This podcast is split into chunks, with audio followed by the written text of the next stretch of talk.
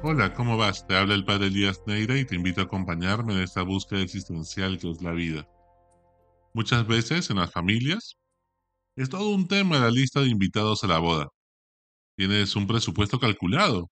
Quieres invitar solamente a unos familiares y amigos, sin embargo te presionan para que no dejes sin invitación a algunos familiares que si bien casi no los conoces, tu mamá te dejaría de hablar por cinco años si no los invitas. Siempre está la tía que te cambió el pañal, pero que no la recuerdas, la amiga de tu mamá del colegio, y a quien le llamas tía de cariño, y toda su familia, y tu tía abuela que prefiere que la llames por su nombre para creer que aún es joven. También están los amigos de los que podrías prescindir de ellos en tu boda, pero son del mismo grupo de amigos que sí estás invitando, y no te queda otra pues que invitarlos. No puedes decirles a unos sí y a otros no. Están los contactos del trabajo y tu jefe a quien invitas que no te quieres quedar sin chamba. Y no puedes obviar a las parejas de tus amigos y amigas que tienen dos semanas de enamorados, que conocieron en la discoteca el último fin de semana, de juerga y pues no es nada en serio, pero que te ruegan poder ir con ellos, asegurándote que esta vez la relación sí va en serio. Muchas veces lo que comienza siendo una celebración de amor, llena de felicidad, se convierte en un protocolo políticamente correcto, que te estresa, te presiona, te agobia, por tantos familiares y amigos que están detrás. Y el deseo de no quedar mal con nadie. La lista de invitados a una boda comienza siendo larguísima y termina acortándose según el presupuesto y una cuota de realidad, después de haber hecho más versiones de esa bendita lista que de tu tesis para graduarte. Muchos viven posponiendo la boda porque cuesta mucho dinero, toda la parnafernalia alrededor, y se terminan casando al mes del quinceñero de tu hija mayor.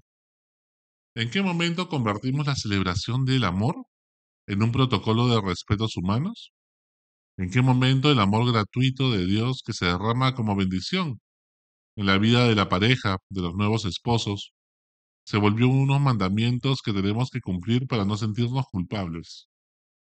¿En qué momento tu celebración pasó de ser la fiesta de los demás? ¿Acaso es más importante las fotos de la boda para recordar el pasado que vivir el presente con intensidad? ¿Por qué dejamos que el maquillaje se vuelva más importante que la sonrisa en el rostro? ¿En qué momento, pues, decidimos hacer dieta ocho meses antes del matrimonio para que después el rebote sea terrible? Pues te cuento que Jesús quiere hacer su primer milagro en tu boda. Sí, en tu corazón, en tu matrimonio. Quiere convertir el agua insípida, que no sabe a nada, en vino que alegre tu corazón y lo llene de gratitud. De eso se trata el encuentro con Jesús. Cuando meditas, cuando rezas, cuando en un momento vas a misa de repente un domingo después de tiempo. Allí se da una boda, se da un matrimonio. Te sientes tan feliz, tan agradecido con Dios, que eso te cambia la vida. En el Evangelio de hoy, Jesús nos cuenta que Papá Dios le pasó lo mismo y decidió cambiar de planes y tomar otra actitud. Sí, la oración con todo el corazón es la debilidad de Dios y puede cambiar sus planes. Jesús, su Hijo, se casa. Su presencia en medio de nosotros es una fiesta. Celebramos el amor que Papá Dios nos tiene. Sin embargo, los nobles, invitados, con apellidos rimbombantes, gente de mucha alcurnia, que viven en las zonas residenciales de la ciudad, los que se consideran los elegidos, los buenos, los más cercanos a Dios, los fariseos, no quieren asistir. Es más, no quieren celebrar nada, pues viven amargados cumpliendo mandamientos, viven agobiados haciendo urgentes por sus negocios, su vida se ha vuelto vivir como zombies de Walking Dead, trabajando solo para producir más dinero ponen mil excusas. Y entonces Dios decide invitar a todos los que estaban en las encrucijadas de los caminos. Allí donde terminan las pistas de la ciudad y comienzan las escaleras amarillas que trepa en los cerros de Lima, allí donde terminan las pistas y comienza los senderos de zonas rurales, allí donde viven los marginados, los excluidos de la sociedad, los que se han juntado y han terminado haciendo de Lima la verdadera ciudad mucho más grande que lo que era antiguamente. Sí, Papá Dios invita a la boda de su hijo a los marginados, a los que viven en las periferias.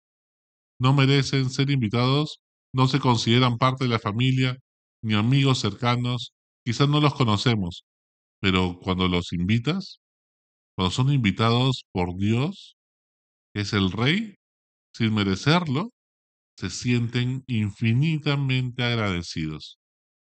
Están maravillados, bajan de los cerros, a Casorinas, a los Álamos, a la planicie, a la encantada de Villa, a Miraflores, a San Isidro, ante tanto derroche de generosidad de Dios que los invita y les abre las puertas. Por eso van enseguida, sin pensarlo dos veces. Dios nos ha invitado a ti y a mí, a quienes estábamos buscando la felicidad en las encrucijadas de los caminos, sin saber a dónde ir. A todos los que andamos en esas encrucijadas de la vida y que solo tenemos el pan nuestro de cada día. ¿Cuándo fue la última vez que has sentido que alguien ha hecho algo grande por ti sin tú merecerlo? ¿Te has experimentado perdonado cuando no lo merecías? ¿Te sientes agradecido con Dios por la vida, las oportunidades, tu salud, la familia que tienes? ¿O crees que todo es producto de tu esfuerzo? ¿Crees que lo mereces todo? ¿Crees que merecías estar en la lista VIP de los invitados de Jesús? Dios invita a buenos y malos, nos dice el Evangelio. Todos están invitados a la boda. Publicanos, pecadores, prostitutas, tú y yo. Todos estamos llamados a convertirnos de corazón. No importa de dónde Dios te sacó, sino el futuro que Dios ha soñado para ti. Bien dice San Agustín que todo santo tiene un pasado, porque todo pecador también tiene un futuro. Por eso podemos estar alegres y vivir con esperanza tú y yo. Nuestra vida puede cambiar en esta boda. No importa tu pasado, sino cómo serás el día después de la boda. Solo cuando nos experimentamos amados gratuitamente, cuando nos aman sin necesitarlo, cuando nos miran con amor y no con lástima, cuando hacen algo por nosotros sin esperar un gracias, ni se trata de un intercambio de favores que después buscarán cobrar. Cuando se ama al otro, no porque es de mi tribu, de mi grupito, sino porque mi corazón rebalsa de amor a todos. Pero entonces ese amor gratuito te cambia la vida. Estás tan agradecido que quieres hacer lo mismo por los demás. Te pones el servicio de los demás con generosidad y esperan nada a cambio. Sin embargo, en medio de la boda, nos encontramos con un tipo que no tiene traje de matrimonio. En los matrimonios judíos, en la época de Jesús, a la entrada te regalaban una especie de chal con el cual te cubrías. Pero un invitado a la boda lo despreció. Decidió no ponérselo, por lo cual fue botado de la fiesta. No basta con ir a la boda, tenemos que convertirnos de corazón. No basta con agradecerle a Dios por el milagro que te hizo, que cambia tu vida, Revístete del hombre nuevo, comienza a vivir y amar como Jesús. Que Dios te invite gratis no significa que no te esfuerzas en vivir bien a partir de allí. El amor inmerecido que Dios nos da debe suscitar en nosotros la generosidad para hacer lo mismo por los demás. Pues el Dios que te creó sin ti, no te salvará sin ti, dice San Agustín. ¿Tu corazón se deja amar o te has vuelto egocéntrico, medio narcisista. Cuando creemos merecerlo todo, nos volvemos autosuficientes y egocéntricos. No soportamos reconocer nuestros errores y fragilidades. Por eso, no soportamos una crítica o una llamada de atención. Vivimos resentidos con el universo, sintiendo que la vida es injusta con nosotros. No soportamos que alguien nos haga sombra. Dios se convierte en un conjunto de mandamientos que coacciona mi libertad cuando solo nos damos gracias a nosotros mismos, cuando solamente brindamos nosotros solos nuestra vida y nuestro universo, Nos volvemos autorreferenciales, autosuficientes. Le damos gracias al universo, a la vida, en el fondo a nosotros mismos, no a alguien personal que te pueda amar. El universo no te ama, ni la vida tampoco, ni el destino. Somos nosotros mismos con nuestro ego, mirándonos al espejo.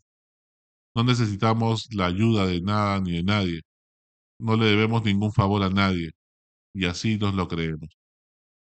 Ni el más mínimo favor a alguien, y por eso Narciso se siente tranquilo con su indiferencia. No le debe nada a nadie. Cada uno baila con su pañuelo, no es mi problema. Es el lema de estas personas tan egocéntricas que no entienden que los han invitado a una boda gratis cuando no lo merecían. El corazón entonces ya no late, se siente congelado. Por eso te pregunto a ti, ¿cómo está tu corazón? ¿Te experimentas agradecido o ya te acostumbraste a tener lo que tienes? A veces solo valoramos los regalos de Dios como la familia, la salud, un paseo por el parque, los amigos que tenemos, los abrazos, los besos, cuando nos faltan. No hay mejor forma de botar el corazón que tenerlo todo sin un dedo de esfuerzo. No hay mejor forma de llenarnos de orgullo que tener éxito en todo. Sin saber asimilar la frustración, nos volvemos de cristal, como a veces pasa con muchos de esta generación, de centennials. No hay mejor manera de volvernos indiferentes que nunca haber sufrido. No somos vulnerables y por lo tanto no somos empáticos con nadie. La pedagogía de Dios solo duele si te apegas a las cosas y te inflas de ego.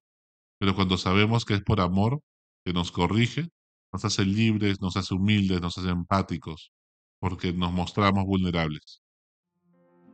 Hasta la próxima. Sigue buscando que Él te encontrará.